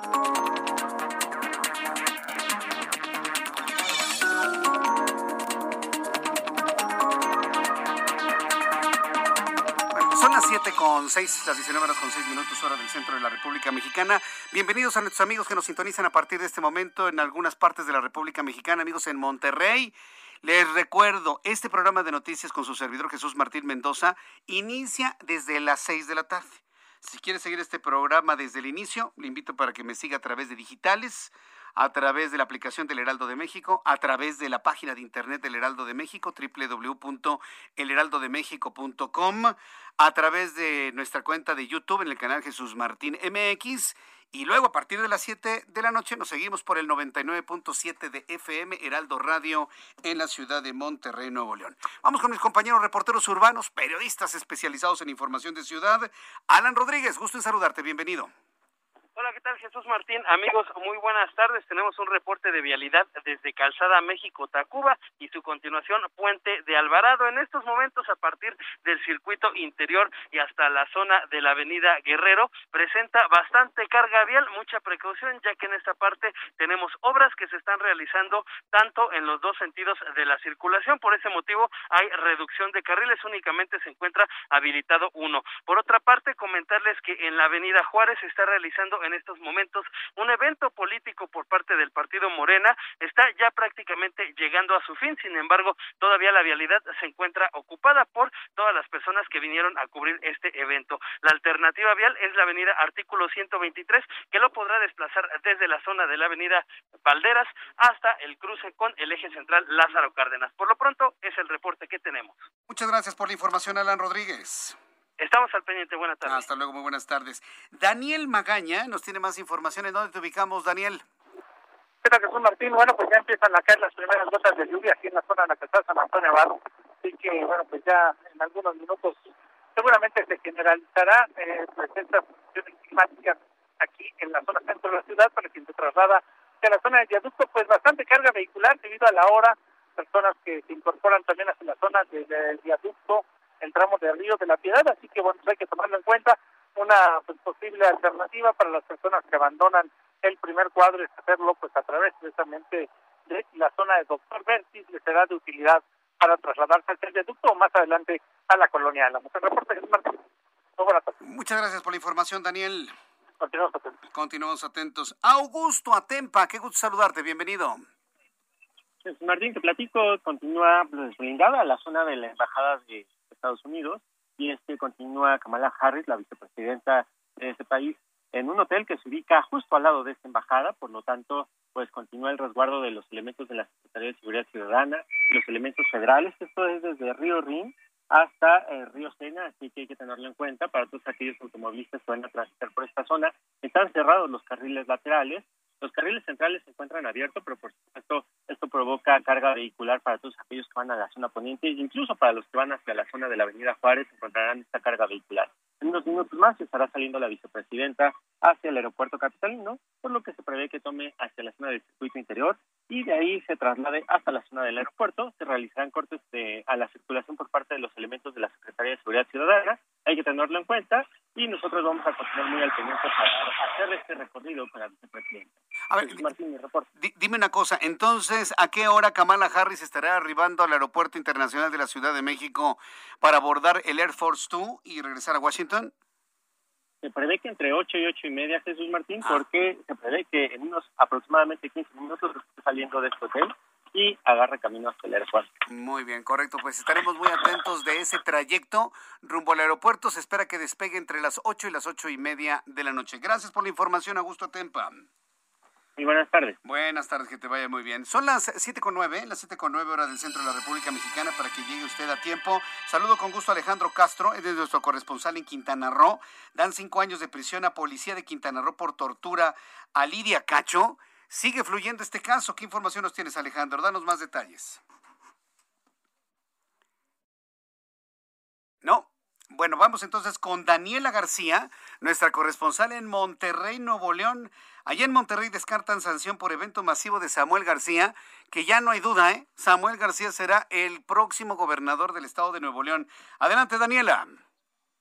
¿Qué tal, Jesús Martín? Muy buenas tardes. Pues así es, eh, Samuel García ya prácticamente el virtual ganador de la contienda del Estado de Nuevo León en la gubernatura. Ayer, de hecho, sostuvo un evento masivo en donde celebró su victoria junto a Luis Donaldo Colosio, quien es también el virtual ganador, pero de la alcaldía de Monterrey. Este evento pues, fue criticado a lo largo del día, ya que se registró una asistencia de unos 50 mil personas que acudieron a la macroplaza a escuchar el mensaje del nuevo eh, virtual ganador, así como pues algunos grupos musicales que estuvieron amenizando el evento. Sin embargo, pues hoy la Secretaría de Salud del Estado de Nuevo León descartó que haya sanciones por este evento masivo, eh, ya que no se respetaron los protocolos sanitarios por el COVID-19. Eh, no se respetaron los protocolos como el uso de cubrebocas obligatorio y la distancia recomendada entre personas, pero la autoridad sanitaria descartó que haya amonestaciones o sanciones para él o para su partido. Fue Consuelo Treviño Garza, la subsecretaria de Prevención y Control de Enfermedades, quien dio a conocer que se les pidió a los ganadores mantener los protocolos durante los eventos políticos de celebración y aunque no se cumplió lo que estableció la autoridad, no habrá sanciones o multas. Solamente aseguraron, pues se trata de una corresponsabilidad entre los organizadores y la ciudadanía que decidió acudir a este evento. Finalmente, pues sí hizo un llamado a que las personas que acudieron a este evento masivo se monitoreen en caso de registrar síntomas de COVID COVID-19 y acudir a los centros de salud en caso de ser necesario, ya que, pues como te mencionaba Jesús Martín, sí hubo pues demasiadas personas y también eh, una falta del respeto a los protocolos sanitarios. Correcto, gracias por la información, Daniela. Estaremos pendientes, muy buenas tardes. estaremos pendientes y también de los siguientes eventos masivos que haga Samuel, ¿no? Porque pues ya, ya, le, ya le saben, ¿no? Ya le encontró a lo mediático, al medio de comunicación y sobre todo a las redes sociales, Daniela prácticamente es lo que ha hecho en su campaña, en los eventos mediáticos, y aunque realmente no había hecho este tipo de eventos con tantas personas así considerados multitudinarios, en esta ocasión sí lo hizo. Correcto, gracias por la información, Daniela. Muy buenas tardes. Hasta luego, muy buenas tardes. Desde ¿quién lo hubiera dicho, eh? La, verdad es que yo estoy, en lo personal estoy sorprendido porque bueno, para quienes tengan buena memoria, allá por el año 2018, iniciamos precisamente por este mes por el mes de junio del año 2018 nuestra aventura al fundar Heraldo Televisión. Empezábamos con programitas ahí chiquitos y poca programación en internet, en Facebook y demás, y luego fuimos corriendo. ¿Sabe quién era uno de los políticos que más nos visitaron en nuestro estudio para entrevistarlo? Samuel García. Yo no me hubiese imaginado hace tres años que lo entrevistaba y que prácticamente era cliente de la casa y se sentaba, se tomaba un café con nosotros ahí en, los, en las instalaciones del Heraldo Televisión. Hoy es el gobernador virtual, gobernador electo de Nuevo León. Nada más para que vea cómo da vueltas la vida. ¿eh? Y usted puede tener enfrente a una persona que al ratito se puede convertir en presidente de la República o en gobernador o en alcalde y usted sin saberlo. ¿eh? Así la vida nos pone en, algunos, en algunas situaciones verdaderamente sorprendentes. Vamos con... Tengo comunicación con Alejandro Castro, nuestro corresponsal en Quintana Roo. Ahora sí ya tenemos comunicación con él. Adelante, Alejandro.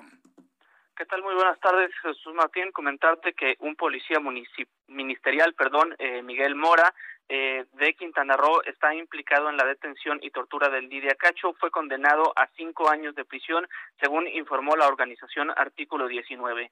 A través de su cuenta de Twitter, la organización defensora de la libertad de expresión, que lleva el caso en la vía legal, indicó que recibieron la sentencia de, este elemento de Miguel Mora, quien habría colaborado con dos policías de Puebla para el arresto y traslado por carretera de la periodista, luego de la publicación del libro Los demonios de El Edén. Miguel Mora fue detenido en octubre de 2019 por elementos de la Fiscalía General de la República y permanece recluido en el Centro de Reinserción Social de Cancún. Previo a la ejecución de esta orden de aprehensión, se desempeñaba como escolta de la titular de la Fiscalía Especializada en Delitos contra la Mujer, Guadalupe Reyes Pinzón. Eh, comentarte que esta es la tercera sentencia del caso. Mientras tanto, los procesos en contra de los autores intelectuales, de los presuntos actores intelectuales, perdón, Mario Marín y Kamel Natif, siguen su curso y la detención contra Adolfo Caram sigue sin ejecutarse, según informó artículo 19. Correcto, pues gracias por esta información, Alejandro Castro. Vamos a estar atentos de, cómo va fluyendo el tema de, Lidia Cacho y bueno, pues cualquier novedad, volvemos a entrar en contacto contigo. Gracias, Alejandro. Alejandro Castro, nuestra, corresponsal en Quintana Roo. El reloj marca las siete y cuarto, las siete con quince exactamente en este momento. Vamos a escuchar cómo le fue a la Bolsa Mexicana de Valores, al tipo de cambio. Ya le platicaba que desde el punto de vista político tenemos un México con un muy buen nivel de tranquilidad en cuanto a lo político. Ni marchas, ni manifestaciones, ni gritos estridentes de fraude, nada absolutamente. Hasta este momento, ¿cómo influye esto en los mercados financieros? Héctor Vieira nos informa. La Bolsa Mexicana de Valores cerró la sesión de este martes con una pérdida del 1.09%, luego de retroceder 562.43 puntos, con lo que el índice de precios y cotizaciones, su principal indicador, se ubicó en 50.865.21 unidades.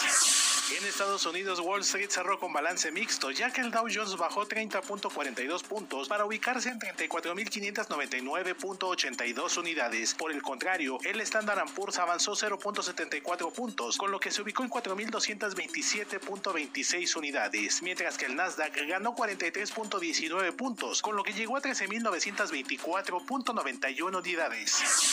En el mercado cambiario el peso mexicano se recuperó 0.5% frente al dólar estadounidense, al cotizarse en 19 pesos con 68 centavos a la compra y en 19 pesos con 71 centavos a la venta en ventanilla. El euro por su parte se cotizó en 23 pesos con 80 centavos a la compra y 24 pesos a la venta. La oficina del Censo de Estados Unidos informó que las exportaciones de México ascendieron a 32.177 millones de dólares durante abril, lo que representó un crecimiento anual del 103.3%, lo que mantiene nuestro país como el principal socio comercial de la Unión Americana. El Banco Mundial mejoró las expectativas de crecimiento económico para México y estimó que durante este año la economía nacional crecerá 5%, medio punto más que el 4.5% pronosticado anteriormente, mientras que el Producto Interno Bruto se espera con un crecimiento del 3% durante 2021. La Organización para la Cooperación y el Desarrollo Económicos advirtió que la pandemia provocó un fuerte aumento de los problemas de salud mental, en especial entre los jóvenes, los desempleados y quienes afrontan la inseguridad financiera, lo que podría generar costos económicos hasta del 4.2% del Producto Interno Bruto de los países. La reclutadora Manpower advirtió que la pandemia incrementó los problemas de escasez de talento en México y el resto del mundo, debido al cambio en las habilidades que demandan los empleadores, con lo que el 74% de las empresas que operan en el país tienen dificultades para cubrir sus vacantes. Informó para las noticias de la tarde Héctor Vieira. Muchas gracias, Héctor Vieira. Eh, gracias por eh, la información, Héctor Vieira, por toda la economía y finanzas del día de hoy. Bien, cuando ya son las 7.17, me da mucho gusto saludar a través de la línea telefónica al doctor Ajax David Ruiz Sánchez.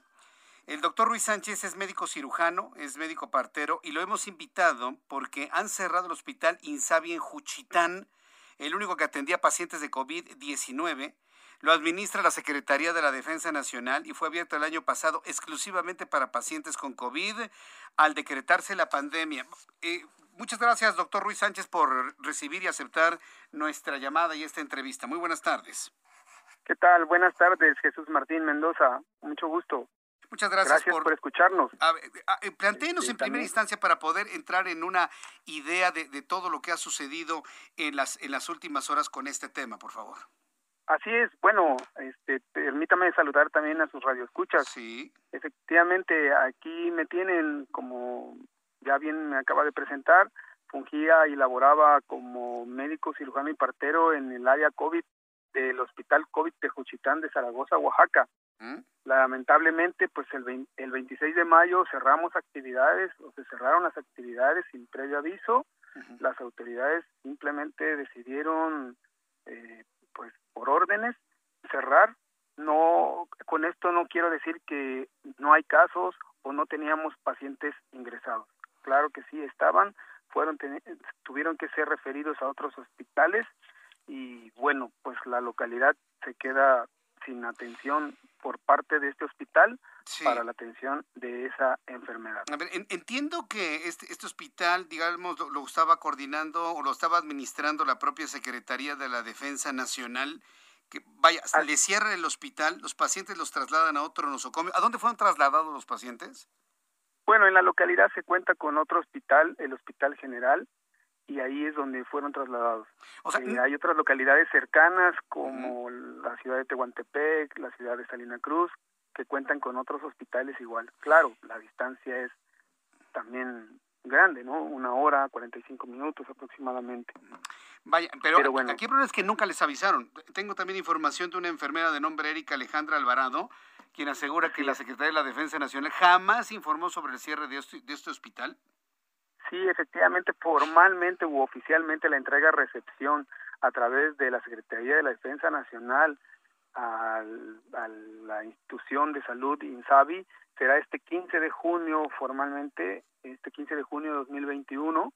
Este, a estas autoridades se entregará, pero efectivamente a nosotros no se nos notificó nada, no se nos avisó nada, bien, posiblemente ellos se manejan de esa manera.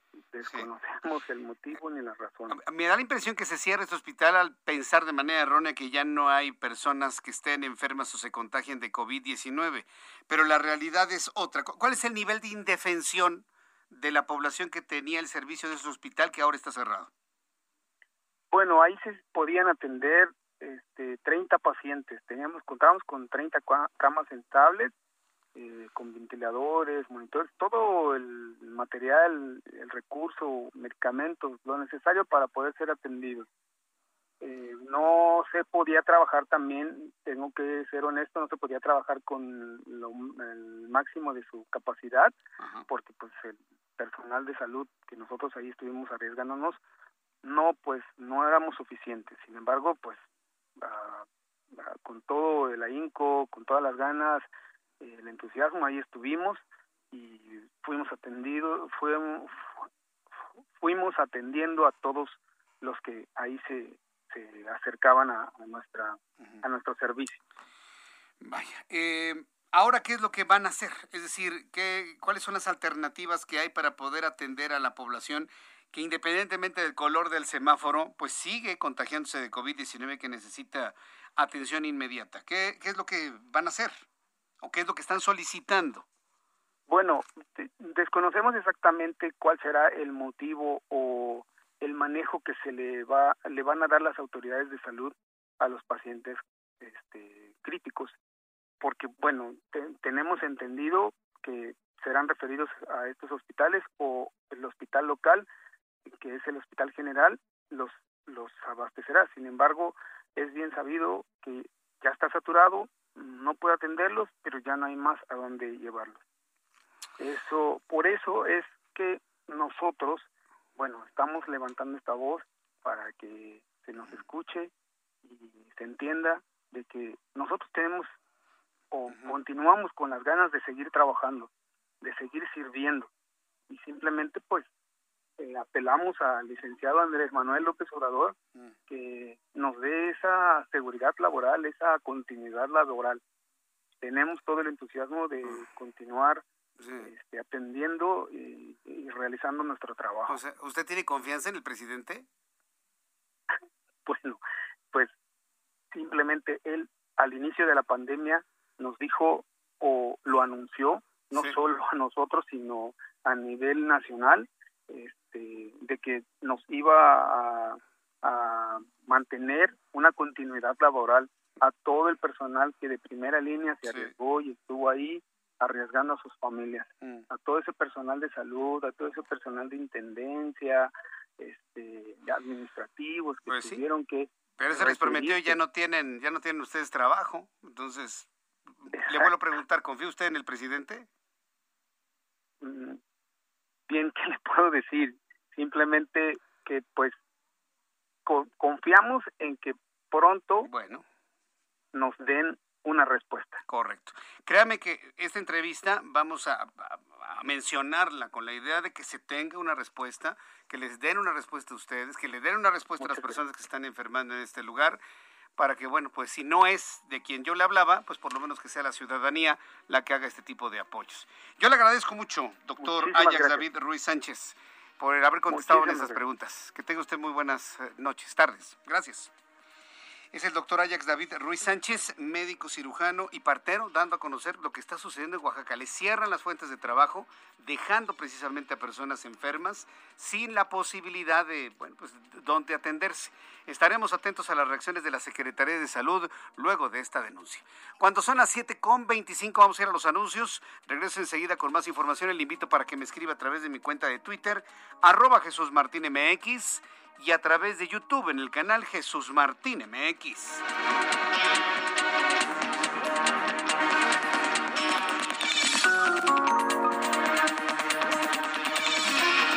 Escuchas a Jesús Martín Mendoza con las noticias de la tarde por Heraldo Radio, una estación de Heraldo Media Group.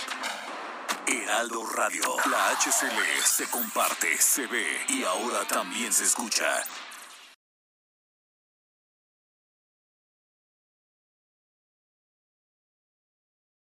Heraldo Radio, la HCL se comparte, se ve y ahora también se escucha. Hoy no me puedo levantar. El streaming más esperado por Cinépolis Click con María León y Yair. Revive la música de Mecano que marcó una época. Sábado 19 de junio, 8 de la noche. Boletos en www.cinepolisclick.com. Hoy no me puedo levantar. Hasta siempre. Escucha las noticias de la tarde con Jesús Martín Mendoza. Regresamos.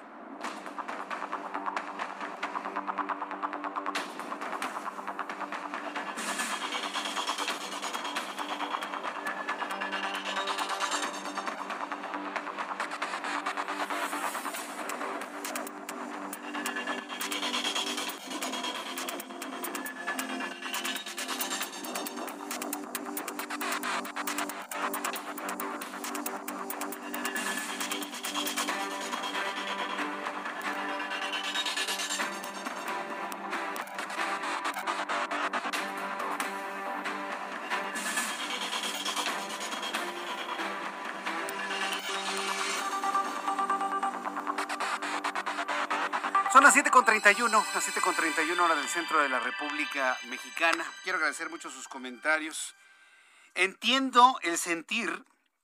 Bueno, antes de, hacer esta reflexión sobre la entrevista que acabo de tener con el doctor Ruiz Sánchez, vamos con mi compañero Augusto Atempa, quien va en el convoy. Fíjese que se logró, se logró colar junto con el servicio secreto en el convoy que acompaña a Kamala Harris, vicepresidente de los Estados Unidos, rumbo al Aeropuerto Internacional de la Ciudad de México. Adelante, Augusto Atempa.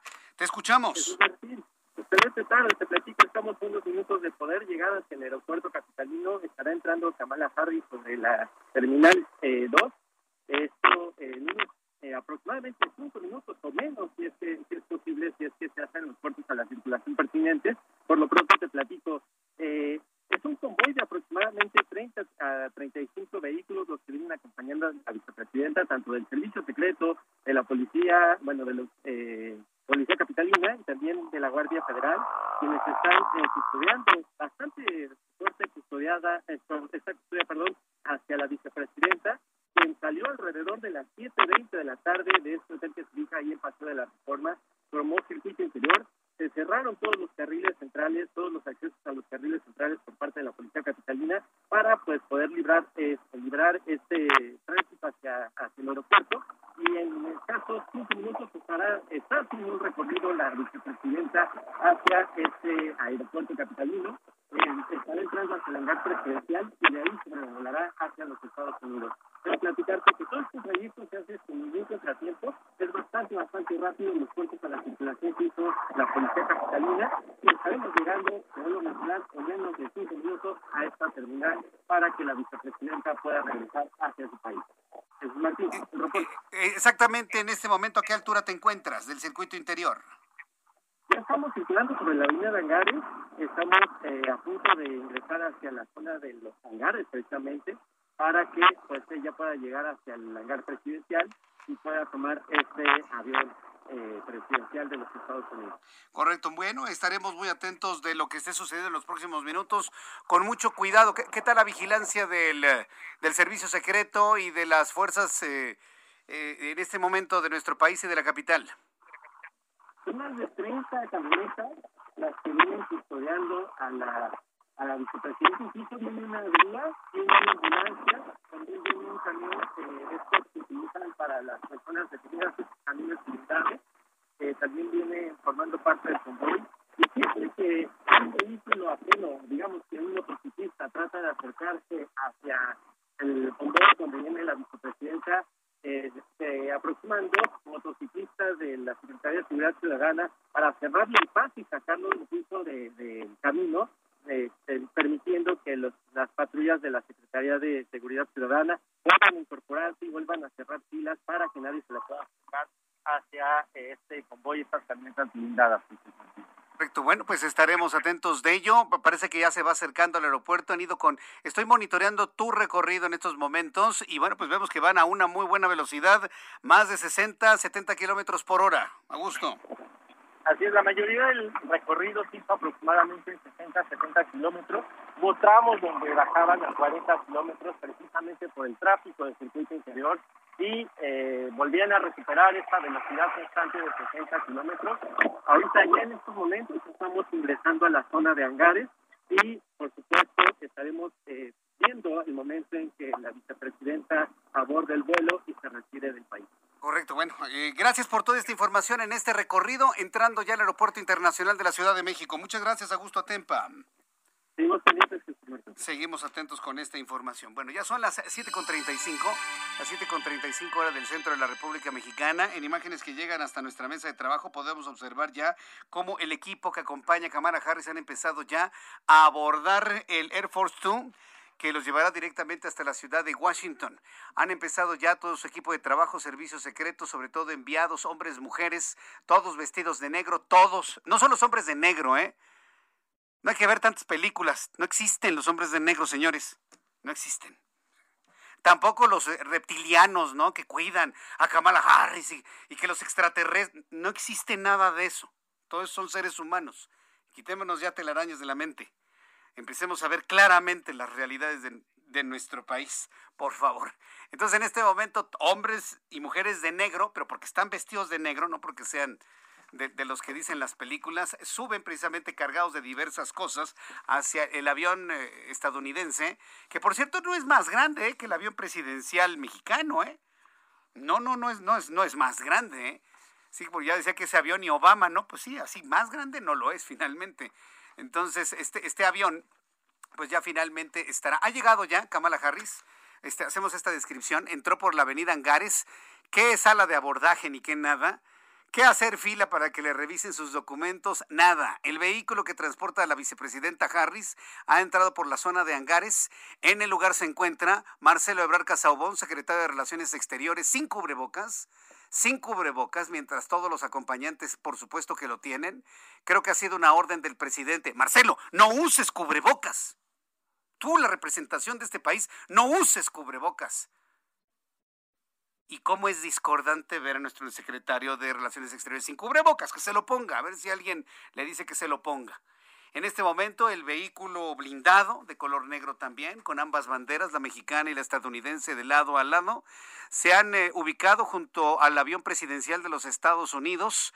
Eh, frente a una escalerilla por donde veremos en unos instantes más a la vicepresidenta Harris despedirse de manera oficial del secretario de Relaciones Exteriores eh, en su representación del presidente de la República, en su representación del Ejecutivo Federal, para emprender el vuelo de regreso. ¿Cómo regresa Kamala Harris? Pues cargada finalmente de una serie de paquetes, de una serie de, de avances muy importantes en cuanto a la relación bilateral. El más importante, sin duda alguna, este memorándum eh, este memorándum en el cual pues ha conseguido esta colaboración de México. Y en, bueno, en unos instantes estaremos ya describiéndole el instante en el que eh, la vicepresidenta se acaba de colocar el cubrebocas. Le han pedido a Marcelo Ebrard, esto es importante, le han pedido a Marcelo Ebrard, su equipo de logística de Kamala Harris, por favor, señor secretario, puede colocarse su cubrebocas y se lo ha colocado se lo tuvo que colocar porque así se lo pidió el equipo de logística de Kamala Harris. Yo no voy a saludar. Suficiente tuvo con el presidente que le respiró enfrente sin el cubrebocas, habiendo tenido COVID, por supuesto. Es un asunto de seguridad.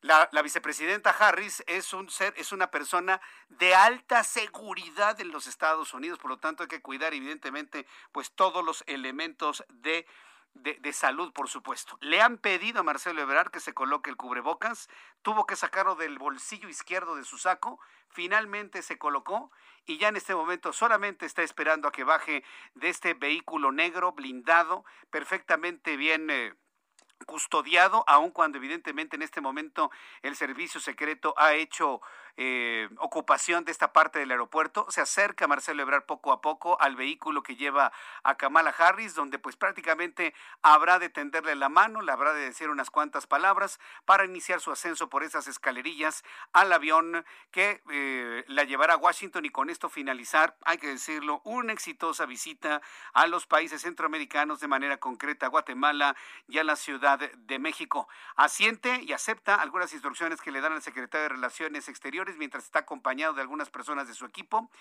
Eh, algunas personas están vigilando, visualizando, algunas cosas termina dentro de la camioneta de arreglar la propia eh, vicepresidenta Harris, que finalmente ese es el tratamiento que se nos ha dicho se debe tener hacia la, segunda al mando en la política de los Estados Unidos. Algunos eh, integrantes del equipo de Kamala Harris toman algunas fotografías del momento en el que está descendiendo precisamente de esta camioneta, que por cierto, hay que decirlo, no crea que es una de las más grandes camionetas, ni se trata de los monstruos con los cuales, bueno, se trasladaba tanto el presidente de Estados Unidos, Donald Trump, o en su momento Barack Obama. Yo creo que todos recordamos en las visitas que tuvo a México Barack Obama, la, fuerza y los vehículos impresionantes. Es una suburban negra. Eh, debidamente confeccionada para el traslado de una persona como la vicepresidenta de los Estados Unidos. Siguen a la espera. Ya en este momento ha descendido Kamala Harris, intercambia algunos puntos de vista con el secretario Marcelo Ebrard y con sus acompañantes. Se le ve tranquila, se ve que asiente con la cabeza, se eh, comparte una que otra sonrisa, extiende la mano, saluda de mano precisamente. La actitud es completamente de agradecer toda esta visita, mientras seguramente se le está extendiendo una invitación para regresar pronto. En este momento así está concluyendo la visita con una Kamala Harris que se le ve completamente eh, entregada a esta a esta despedida, se ha tomado su tiempo, lo hizo en el Hotel Sofitel con los empresarios, lo hizo en la conferencia de prensa, lo hace en este momento, pero de manera increíble, dando el tiempo y cumpliendo con los protocolos. En este momento Kamala Harris sube uno a uno, tranquilamente, la escalerilla que la lleva hasta lo más alto de este avión presidencial, el Air Force One, también vestida completamente de negro, ha sido el atuendo para todos, voltea, levanta la mano derecha, se despide, entra al avión y su figura desaparece dentro de la oscuridad del Air Force One 2. Esto es lo que ha sucedido en estos momentos en el Aeropuerto Internacional de la Ciudad de México, que ha concluido, le digo, una visita que es equivalente a la del propio presidente de los Estados Unidos, Joe Biden. Marcelo Ebrard, secretario de Relaciones Exteriores, permanece al pie de esta escalerilla, mientras, bueno, pues ya... Eh, los encargados de este, de este procedimiento proceden a quitar la escalerilla. Se ha retirado del lugar el propio secretario de Relaciones Exteriores, todavía portando el cubrebocas que en su momento le pidieron utilizar para despedir a la vicepresidenta de los Estados Unidos. Será un asunto que se comente, ¿eh? Será un asunto que se comente seguramente en los periódicos, en el Heraldo de México y en la conferencia matutina del presidente de la República, Andrés Manuel López Obrador. Ya lo que resta en este momento es quitar la escalería, cerrar la puerta, que empiece el carreteo y en cuestión seguramente de unos 20 minutos, pasaditas de las 8 de la noche, este avión estará emprendiendo su regreso a casa. Me da mucho gusto saludar a través de la línea telefónica a Juan Musi, mi querido Juan, analista financiero, gusto en saludarte. Muy buenas tardes. Mi querido Jesús Martín, qué gusto saludarte, muy buenas tardes. Gracias, gracias por estar aquí, mi querido Juan. Dos elementos, la elección y la visita de Kamala Harris hubiesen provocado un verdadero terremoto en mercados financieros en México, pero todo en orden, ¿verdad? Todo tranquilo hasta este momento. Sí, ¿te acuerdas que la semana pasada hablábamos de esto y la verdad no por nada, pero te dije que yo no creía que iba a pasar gran cosa, siempre y cuando no hubiera un alboroto, no empezaran los rollos de que había fraudes y un no reconocimiento de algunos ganadores y por supuesto pues un tema social que pudiera escalar en violencia, pero fuera de eso y habiendo tenido los resultados que se tuvo, yo diría que, que la, la, la reacción en los mercados ha sido relativamente positiva pero marginal. ¿Qué quiero decir con marginal? pues que no es nada de otro mundo, o sea, sí ha habido una percepción de mejora en el ambiente político y económico, y lo voy a explicar brevemente por qué, independientemente de los resultados y de las de los colores de los que se pintan los curules en la Cámara, el hecho de tener división, el hecho de tener equilibrio de poderes y contrapesos, es una buena lectura aquí y en China y en cualquier otro país del mundo el tema de tener mayorías calificadas y regímenes presidencialistas o incluso dictatoriales o que se pudieran asemejar o acercar a ello, es lo peor que le puede pasar a la inversión, a la confianza, a la certidumbre y por ende a la economía y a mercados. Entonces, si me preguntas, oye, ¿ha habido alguna contribución directa del resultado de las elecciones a los mercados financieros? La respuesta es sí, la lectura ha sido positiva, sin duda, sin duda, de todo lo que se eligió el fin de semana, lo más importante fue lo que pasó en la Cámara de Diputados, este hecho de que no tengan la mayoría calificada, y te vuelvo a insistir, ni el PRI, ni el PAN, ni Morena. O sea, es un tema de que las mayorías calificadas para ninguno estarían bien vistas. Entonces, eso creo que es la lectura número uno y más positiva. Yo me quedo con un sentimiento de que me queda de ver mi, mi, mi querido país y, y mis queridos paisanos cuando veo que la participación apenas aumentó 4%, es decir, pasamos de un, 50, de un 48% en las intermedias del 2015 a un 52 en, el, en, en, este, en esta ocasión. Y dije 2015 y estoy mal, es 2018, perdóname Jesús Martín. Este, pasamos del 48 al 52, es decir, aumentamos 4% la participación. Hay zonas de la Ciudad de México, tú y yo seguramente fuimos testigos en donde era impresionante la participación, pero hablando del padrón electoral a nivel nacional, pues hablar de un 4% de incremento tres años después me parece sin duda eh, mediocre y ahí, y ahí me queda de ver. Eh, el tema de las gubernaturas, pues la verdad es que fue sorpresivo pues ver que ahí sí de plano arrasan y ahí la reflexión es que si alguien quiere de verdad formar un contrapeso contra Morena, y precisamente fíjate ahorita me encuentro en Monterrey, lo tiene que hacer vía una coalición. Y si no se unen y si no se coalicionan, puede ganar el niño que carga los bastones de golf. Aquí ya pasó y es lo que está viendo la gente aquí en Monterrey.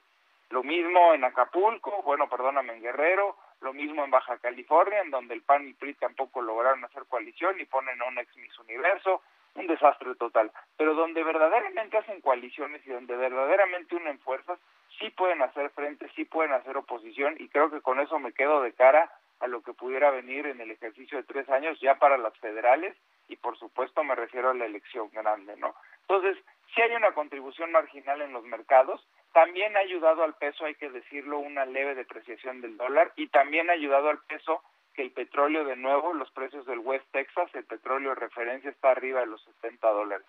Y todo este tema de cabala y los zapatos no boleados y las rodillas sucias, perdón mi querido Jesús Martín, es un ejercicio premeditado para que hablemos de ello y no hablemos de las cosas importantes. Yo creo que las cosas importantes y la agenda importante la conoceremos con más detalle mañana Yo lo más importante que espero se haya tratado y se haya visto es que se respeten los tratados, que se respeten las reformas, que se respete las instituciones y las leyes y que de alguna forma la señora Kamala haya venido a reforzar todo esto que evidentemente es de gran ayuda.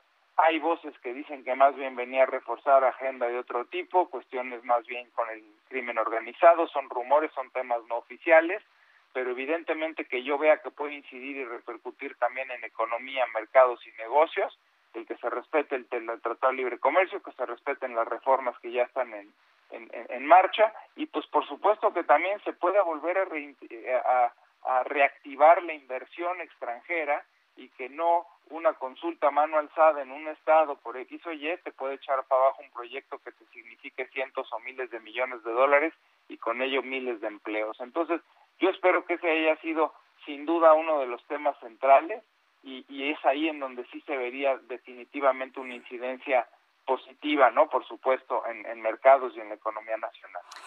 Mi querido Juan, compártenos por favor tu cuenta de Twitter para que el público pueda hacerte alguna pregunta, consulta, seguirte, revisar tus grabaciones de todos los días o hacerte alguna consulta patrimonial a través de, tu cuenta. ¿Cuál es, por favor? Por supuesto, es arroba Juan S. Musi, arroba Juan S. Musi con el gusto de poder ayudarlos a cualquier tipo de consulta económica, financiera o a veces finanzas personales, negocios, etcétera.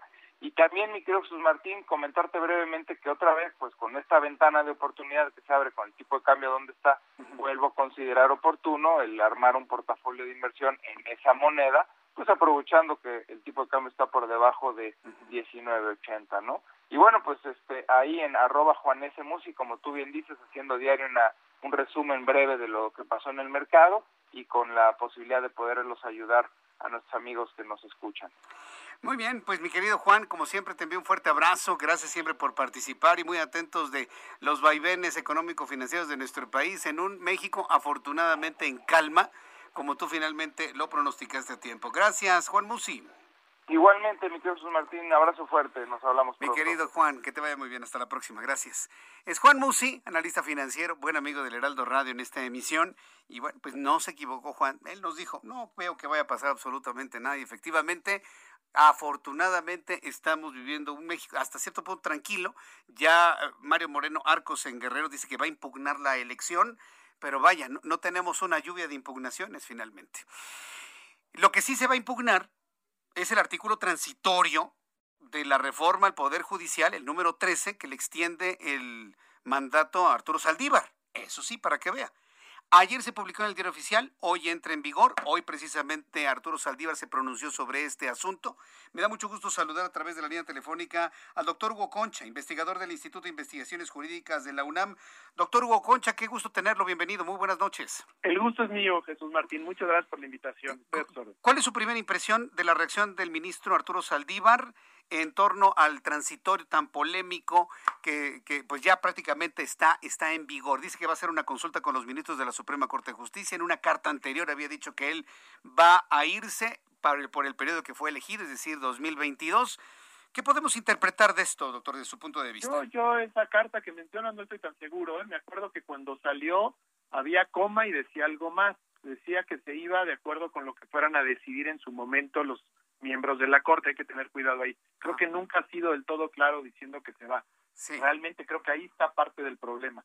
A ver, lo que hoy hace Arturo Saldívar eh, es una cosa que tampoco me acaba de gustar. Es decir, hay una parte que uno diría, sí, está muy bien, encontró un mecanismo más ágil, más rápido, diferente a, la acción de inconstitucionalidad que yo creo que debe de persistir y debe de todos modos de llegar, y diferente a un posible juicio de amparo o incluso diferente a esperar la fecha en donde él se tendría que salir para ver los ministros que deciden.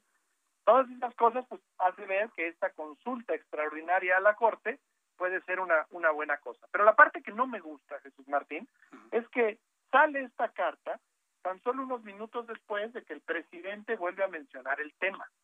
Y otra vez, la independencia judicial, la división de poderes está ahí muy, muy cuestionada con este tema y lo vuelve y vuelve a suceder. Como tampoco me gustó que la promulgación y publicación de estas leyes secundarias, en donde viene este artículo decimotercero, pues la verdad de las cosas es que nos lo hacen como tratando de sorprender, que no sorprendieron a nadie, pero lo pareció que así, en la madrugada del día de, la, de, pasada la elección, ¿no? O sea, después de haber esperado un largo tiempo, con claros tintes político-electorales. No la quisieron sacar antes para que eso eventualmente, que vieron que generaba disgusto y que generaba animadversión, no fuera a golpearlos electoralmente. Esos, esos temas creo que embarran mucho al prestigio de la Corte y directamente al prestigio del presidente de la Corte. Este, y, bueno, no quiero pensar mal, pero es que ya nos han dado muchos motivos para hacerlo, de que algo también se puede esconder tratando de empujar este tipo de procedimiento, que es un procedimiento, no voy a decir irregular, porque está contenido en la ley orgánica del Poder Judicial Federal, incluso la anterior, ese artículo, digamos, no se cambió en la nueva, pero es un mecanismo que solo ha sido utilizado una vez para un asunto de, de disposiciones dictadas por la Corte Interamericana la verdad es que no, no suele ser algo que se utilice frecuentemente. Sigo pensando que mucho más fácil era rápidamente cuando los senadores sacaron este albazo y este infame eh, artículo que claramente viola la Constitución, en ese momento una declaración elegante del presidente de la Corte hubiera frenado todo, nos hubiera ahorrado tanto desgaste y lo peor, se lo hubiera ahorrado a él, se lo hubiera ahorrado a él. Fíjate, hay una cosa que me llamó mucho la atención normalmente la gente no tiene, en general, no tiene idea quiénes son los ministros de la Corte. Porque la Corte pues tiene ahí un problema que no hemos logrado solucionar de poderse acercar más a la ciudadanía. y, y una de las manifestaciones de este fenómeno es justamente que la gente no conoce a los ministros. Bueno, pues ahora por ahí anduvo circulando, seguramente lo viste, un pequeño video de cuando Arturo Saldívar se presentó a su casilla a votar, eh, la gente sí lo reconoció, pero no lo reconoció de manera correcta y no le Lo increparon, lo increparon, le dijeron que era un violador de la Constitución. Claro, de tanto trabajo que le costó a él en lo particular, es una trayectoria como un constitucionalista de prestigio, con su trabajo, con múltiples casos que llevó como ministro, para de repente por meterse a este tema con el gobierno actual, pues la verdad parece que un poco echarlo por la borda, ¿no? doctor Hugo Concha, yo le agradezco mucho estos minutos de contacto con el auditorio. Lo volveré a buscar para seguir analizando esto si tenemos más reacciones del propio ministro. Muchas gracias por este tiempo. Un fuerte abrazo, doctor. Hasta pronto. Ya nos vamos, me quedan 30 segundos para despedirnos. El avión de Kamala Harris, la vicepresidenta de los Estados Unidos, ha empezado ya a acercarse a la pista de despegue. Si alguien quiere llevar el seguimiento del avión rumbo a Washington, está identificado en Flight Radar 24 como SAM 462. SAM 462. Es información pública. Nos vemos mañana a las 2 por el 10 y a las 6 de la tarde, Heraldo Radio. Hasta mañana. Gracias. Esto fue Las Noticias de la Tarde con Jesús Martín Mendoza. Heraldo Radio. Ever catch yourself eating the same flavorless dinner three days in a row? Dreaming of something better? Well, HelloFresh is your guilt-free dream come true, baby. It's me, Kiki Palmer. Let's wake up those taste buds with hot, juicy pecan crusted chicken or garlic butter shrimp scampi. Mm. Hello Fresh. Stop dreaming of all the delicious possibilities and dig in at HelloFresh.com. Let's get this dinner party started.